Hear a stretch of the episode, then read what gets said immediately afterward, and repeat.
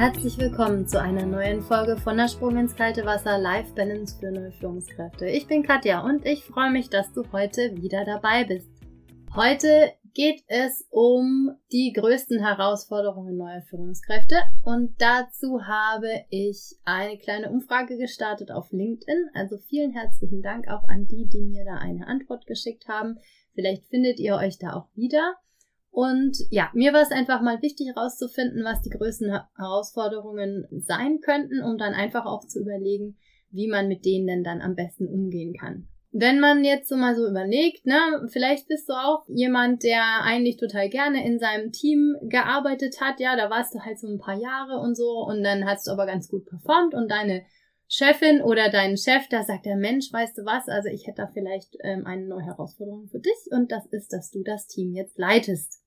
Und dann äh, kann es natürlich sein, dass man sich da erstmal wahnsinnig freut. Und das ist ja auch eine Wahnsinnswertschätzung und sagt so, boah, super cool, ja, habe ich irgendwie, äh, ja, natürlich irgendwie mehr Gehalt, mehr Verantwortung, ist auch eine Challenge natürlich, aber ich verstehe mich mit den Leuten ja so gut und das ist äh, alles super. Und dann so, ähm, ja, so zwei Monate später vielleicht, dann hat sich das Ganze möglicherweise schon so ganz bisschen gewandelt, wo du dann denkst, das kann ja wohl nicht wahr sein, ja. Also ich habe mich so gut mit denen vorher verstanden.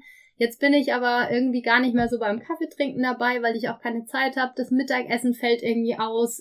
Ich bin die ganze Zeit im Büro, mache ganz viel Überstunden, wirkt total gehetzt. Die Leute reden irgendwie vielleicht sogar hinter vorgehaltener Hand über dich, ja, oder du hast einfach den Eindruck, irgendwas stimmt da nicht. Das kann doch wohl nicht sein. Bist dann auch kurz vorm Durchdrehen manchmal, weil du irgendwie denkst, na gut, die Motivation von den Leuten ist irgendwie nicht mehr so gut wie vorher und irgendwas mache ich da falsch und es ist alles dämlich. Was kann denn da sein, dass da passiert ist? Es kann sein, dass diese neue Rolle, die man ja gedacht hat, dass man einfach so, man ist ja schon eine Weile im Unternehmen, deswegen wird man das jetzt einfach so rocken und die Erwartungen sind natürlich auch wahnsinnig hoch, ne, sowohl von einem selber als auch eben von dem, der einen da in diese Rolle reingesetzt hat. Und dann hat man auf keinen Fall Zeit mehr so gefühlt, sich darum zu kümmern, dass man sich die Zeit eben gibt, sich da auch reinzuentwickeln und sich zu überlegen, welche Kompetenzen brauche ich denn da eigentlich dafür, um diese Rolle auch ausführen zu können. Und dass es einfach nicht easy peasy geht, da mal einfach so eine Teamleitung zu machen. Und ganz oft, also auch ähm, bei den Leuten, die ich in Führungspositionen begleitet habe, war es dann so, dass die sich so ein bisschen dann am operativen Geschäft festgehalten haben und im Prinzip das, was sie halt vorher auch schon gemacht haben, weil man das natürlich auch ganz gut kann. Das hat aber mit den Führungsaufgaben dummerweise nicht mehr so viel zu tun. Und diese Führungsaufgaben, besonders was so Teamleitung geht, Mitarbeitergespräche und sowas, die werden dann total vernachlässigt. So, wenn diese Führungsaufgaben, die man eigentlich hat, vernachlässigt werden, kann es dann eben sein, dass das Team nicht mehr so ganz hinter dir steht, dass es demotiviert ist, dass du zu viele Überstunden machst, dass du Kopfschmerzen bekommst, dass der Familiensegen daheim möglicherweise sogar schief hängt, weil du eben nur noch im Büro rumhängst. Und ja, dass es vielleicht auch so ähm, Richtung Tinnitus oder Burnout-Anzeichen oder sonst irgendwas geht. Was kann man denn da machen? Also, man kann das Mindset wie mein Monopoly auf losstellen. Also einfach ganz zurück und nicht mehr da durch die Gegend rennen und versuchen, alles richtig zu machen. Das wird einfach nicht funktionieren. Und besonders wird es dann nicht funktionieren, wenn man sich überlegt, ich muss ja jetzt meinen Vorgänger oder irgendwie ein Ideal oder so dann einfach nachmachen, weil man dann nämlich leider vergessen hat, dass man möglicherweise ein ganz anderer Typ ist als der oder die. Und dann gibt's da Leute oder auch eben Führungskräfte in neuen Positionen oder möglicherweise sogar welche, die äh, ja, die schon länger dabei sind, die äh, denken dann, sie müssten auf den Tisch hauen und so richtig den Chef raushängen lassen, damit das Ganze funktioniert, sind aber gar nicht so der Typ dafür. Und das Fazit daraus ist, dass die nicht mehr ernst genommen werden, ja, dass das Vertrauen von deinem Team dann schwindet und dass möglicherweise der Buschfunk oder der Flurfunk, wie auch immer du das nennen willst, lauter wird als das, was du eigentlich in den Meetings besprichst. Jetzt gibt's da dummerweise die hohen Erwartungen von einem selber, ja, also ganz oft ist da ja auch der kleine Perfektionismus, der sich da meldet.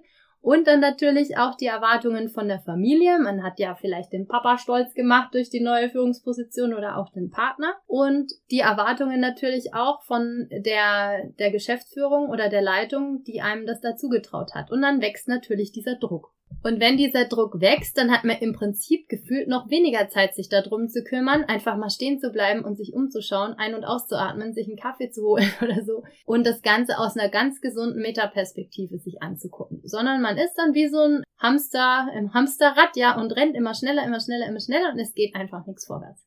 So, was kann man jetzt machen, um aus diesem Dilemma rauszukommen? Authentisch führen mit positivem Mindset kann man lernen. Professionalität und Empathie kann man auch lernen zu einem gewissen Teil, sag ich mal. Ja, also wenn jemand so gar kein empathischer Mensch ist, ist es natürlich schwierig. Voraussetzung dafür ist aber auf jeden Fall die Zeit, und zwar die Zeit, die du dir selber gibst, aber auch die Zeit, die dir dein Umfeld geben muss, um in diese Rolle reinzuwachsen und auch eine Offenheit gegenüber Fehlern zum Beispiel. Weil es kann natürlich sein, dass du Fehler machst. Du wirst am Anfang Fehler machen und du wirst auch später noch Fehler machen. Das ist aber nicht schlimm. Fehler sind sogar wichtig, damit man sich eben weiterentwickeln kann. Wichtig daran ist aber, dass du diese Fehler evaluierst, die anerkennst, evaluierst und dass du eben dann auch sagst, naja gut, jetzt habe ich da eben was falsch gemacht, ich ignoriere das jetzt nicht einfach, sondern ich gehe damit um und gebe möglicherweise diesen Fehler auch zu. Der schlimmste Chef oder die schlimmste Chefin, finde ich, ist die, die dann sagt, sie macht keine Fehler und sie hat die Weisheit mit dem Löffel gefressen. Weiß nicht, ob du so jemanden kennst. Ist nicht so die beste Art, ja. Entweder haben die Leute Angst vor dieser Person, das möchtest du bestimmt nicht, oder die Leute äh, nehmen, nehmen die dann einfach nicht mehr ernst, ja, weil die sagt ja sowieso oder der sagt ja sowieso immer, hat immer recht oder so, ja. Und du kannst dir vielleicht selber auch irgendwann nicht mehr glauben, du dann denkst, naja, also ganz richtig, was ich da jetzt gesagt habe, ist es vielleicht doch nicht, aber ich muss ja jetzt den großen Macker markieren, ja. Unterstützung kannst du natürlich auch von ganz von außen holen, also nicht äh, nur von deinem Umfeld, von der besten Freundin oder deinem besten Kumpel und von deinem Vorgesetzten, sondern natürlich auch durch Berater und Coaches. Jetzt habe ich noch so ein paar Stichwörter gesammelt, die ich denke, dass in dem Zusammenhang auch wahnsinnig wichtig sind.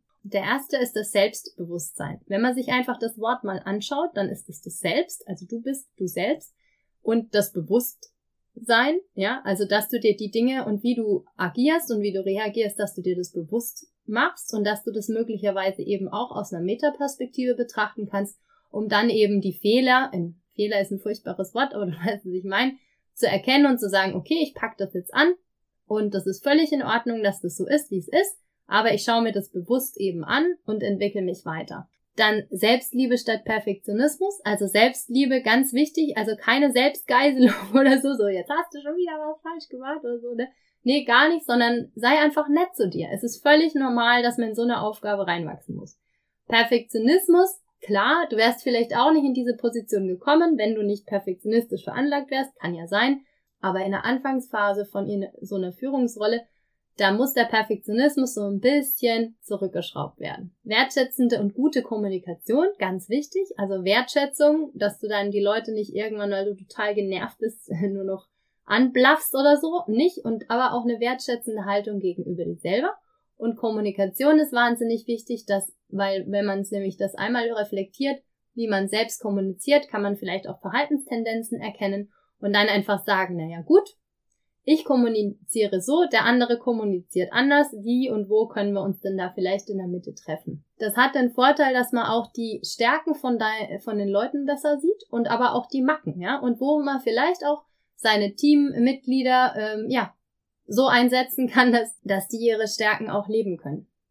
Die eigene feste Basis, das ist so, finde ich, das, was fast am wichtigsten ist. Also wenn man auf einer festen Basis steht, dazu habe ich auch schon mal eine Folge gemacht, dann macht es einfach viel mehr Spaß und man fällt nicht beim ersten Windchen da um. Ja, und auch nicht, wenn man Gegenwind von seinem Team bekommt oder auch eben von der Geschäftsführung. Wertschätzung als Motivationsbooster finde ich wahnsinnig wichtig. Also es ist einfach ein Unterschied, ob man eben wertschätzend gegenüber den anderen auftritt und dann einfach nicht immer nur die Fehler sehen und dann rummeckern oder so, sondern einfach sagen, ja, diese individuelle Stärke, die du hast, die schätze ich besonders und dann kann man eben, wie ich vorhin schon gesagt habe, die Aufgaben eben vielleicht auch ein bisschen adäquater danach verteilen. Und die Leute haben mehr Spaß dabei.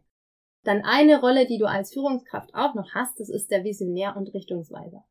Und zwar, das ist ganz, ganz wichtig, dass dein Team in eine gleiche Richtung guckt und dass du nicht irgendwie den Eindruck hast, jeder rennt da so vor sich hin und äh, ihr habt eigentlich kein gemeinsames Ziel und keine gemeinsame Vision mehr. Und wenn dir das auffällt, dann ist es ganz wichtig, dass ihr damit arbeitet. Weil wenn ihr nämlich so eine Art Fixstern habt, dann brauchst du die Leute auch nicht mehr so hammermäßig kontrollieren oder so, weil die wissen ja, in welche Richtung es geht und die sind aber dadurch, dass sie diese Vision oder dieses Ziel selbst mitentwickelt haben, auch so motiviert, das auch einfach umzusetzen. Mein eigenes Learning als Teamleitung ist, jeder fängt einfach mal an. Ja, also ich glaube, ich habe in der ersten Zeit und auch vielleicht später so jeden Fehler gemacht, den man als Führungskraft machen kann.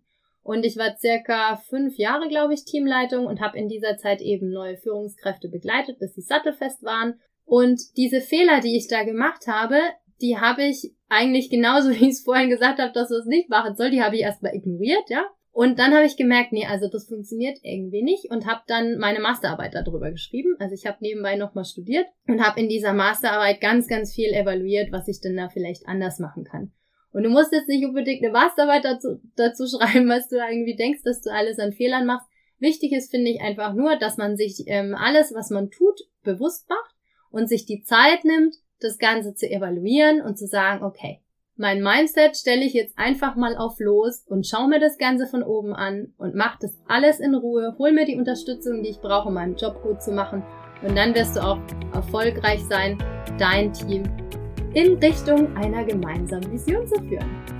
Herzlichen Dank, dass du dabei warst und wenn du selber mir noch schreiben willst, was du denkst, dass die größte Herausforderung für neue Führungskräfte ist, bin ich da natürlich sehr, sehr dankbar. Und das kannst du machen, indem du mir eine Mail schreibst auf mail at mindstone-coaching.de. So, ich wünsche dir einen wunderschönen Tag. Komm gut in diese Woche und ich freue mich, wenn du das nächste Mal wieder dabei bist, wenn es heißt der Sprung ins kalte Wasser, Life Balance für neue Führungskräfte.